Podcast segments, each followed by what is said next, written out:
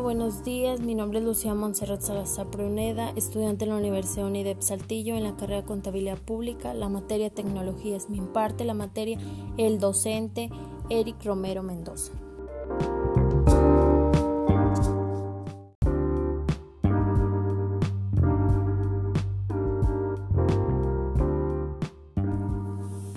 Este día me gustaría compartirles acerca de los sistemas de la información pero no solo el concepto, sino también cómo se clasifican. Espero que la información les brinde un apoyo para que puedan aprender un poco más sobre esto.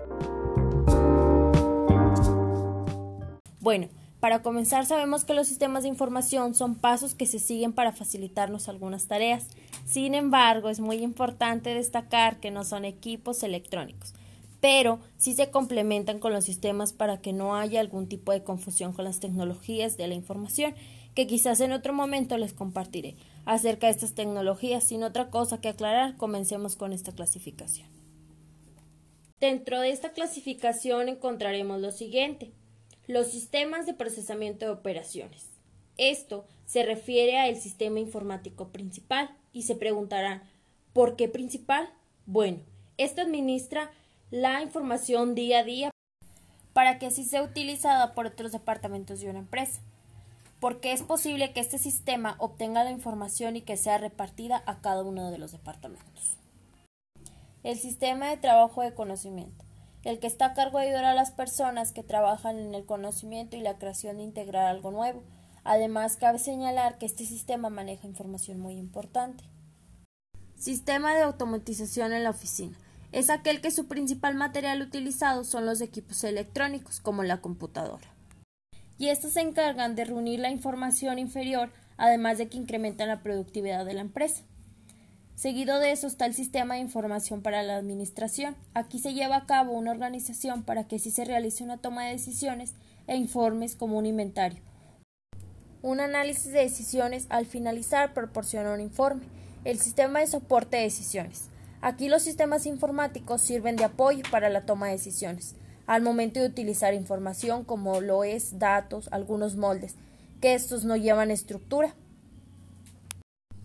Y finalmente el sistema de soporte gerencial. Estos son los que toman la decisión, pero de manera estratégica y para esto llevan algunos recursos gráficos. Esta última estrategia es utilizada por altos mandos para que así tomar para así tomar una buena decisión, pero de manera planificada o estratégica. Bueno, Ahora haré un reencuentro de toda la información vista en este podcast para reforzar un poco lo visto anteriormente. Sabemos que los sistemas de procesamiento de operaciones es toda la información vista a diario. Además de que con esta información es posible que otros departamentos trabajen. Los sistemas de trabajo del conocimiento. Aquí apoyan a los trabajadores, además de que integran nuevos proyectos, seguido del sistema de automatización en la oficina son los equipos computacionales que trabajan en conjunto con las personas. El sistema de información para la administración apoya la toma de decisiones en forma gráfica. El sistema para el soporte de decisiones utiliza toda la información y esta es presentada. Y finalmente, en el sistema de soporte gerencial, aquí toman la decisión final, pero antes de esto realizan una estrategia.